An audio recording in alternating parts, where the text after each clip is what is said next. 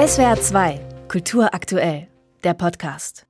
Das Krisenmanagement der Gegenwart verlangt gerade von Staat und Gesellschaft eine gigantische Kraftanstrengung. Wir nehmen neue hohe Milliardenschulden auf für die Ausstattung der Bundeswehr, zur Abfederung steigender Energie- und Lebenshaltungskosten, für den Umbau der Industriegesellschaft, zur Bewältigung des Klimawandels.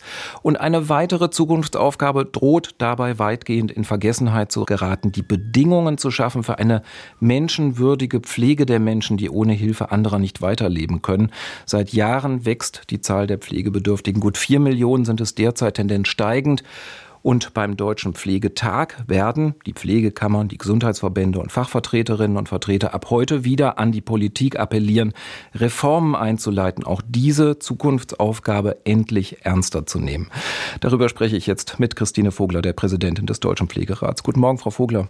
Einen schönen guten Morgen. Sie haben schon vor dem heutigen Treffen wirklich massiv gewarnt. Es sei so ein bisschen wie in der Klimapolitik. Wenn jetzt nicht schnell Veränderungen kämen, dann werde es in Deutschland keine professionelle Pflege mehr für alle Pflegebedürftigen geben.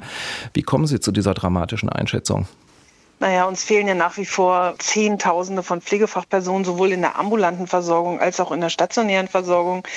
Und daran ändert sich wirklich überhaupt nichts. Die Situation für die Pflegenden ist, die in die Einrichtung gehen, ihre Arbeit machen wollen und morgens nicht überlegen, was äh, sozusagen ist mein guter Job, sondern zu überlegen, was kann ich heute überhaupt leisten. Und das geht seit Jahren so. Und langsam ist es wirklich so, dass wir sagen, was wollen wir überhaupt in Deutschland haben für eine Pflege? Wir werden immer konfrontiert mit dem, naja, wenn ihr mehr Geld verdient, verdienen wollt, dann kostet uns das ja was im Gesundheitssystem. Und dann, Sie haben es gerade schon angesprochen, sieht man aber, dass für andere Dinge sehr viel Geld da ist. Und dann geht es irgendwann um die Frage, was ist denn die Priorität? Ist vielleicht in Deutschland pflegerische Versorgung keine Priorität? Dann muss man das mal auch mal laut formulieren. Ansonsten werden wir darum ringen, dass die Arbeitsbedingungen besser werden und die Kolleginnen und Kollegen vernünftig arbeiten können. Jetzt kommt die Ausbildungssituation noch hinzu, um Ihre Worte zu benutzen. Pflege ist kein Assistenzberuf. Beruf. Wer in der Pflege tätig ist, muss in vielen Industrieländern dafür einen Hochschulabschluss erwerben. Fehlt in Deutschland einfach auch so ein bisschen das Verständnis für die fachlichen Herausforderungen in der Pflege? Ich glaube tatsächlich, dass Deutschland nicht erkannt hat, was pflegerische Kompetenz bedeutet. Wir wissen, dass, da gibt es genug Studien international, da wo sehr gut ausgebildetes Pflegefachpersonal ist, ist die Sterblichkeit geringer in den Krankenhäusern, in den Heimen und die Gesundungsrate ist sehr viel höher.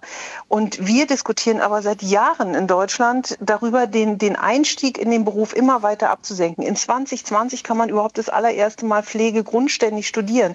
Also Deutschland begreift einfach gar nicht, dass hier die pflegerische Kompetenz für die Gesundheitsversorgung wirklich unglaublich wichtig ist. Und deswegen müssen wir mehr Geld für die Studiengänge bereitstellen. Wir müssen dafür sorgen, dass die Bildungssituation eine bessere wird und, und wir müssen die Karrierewege ganz klar machen.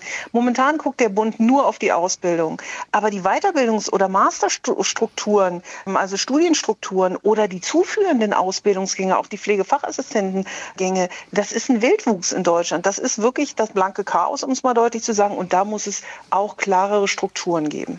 Wir reden ja nun über dieses Thema von Jahr zu Jahr, von Pflegetag zu Pflegetag. Ja. Trotzdem hat sich an den teils prekären Verhältnissen in der Pflege kaum etwas geändert.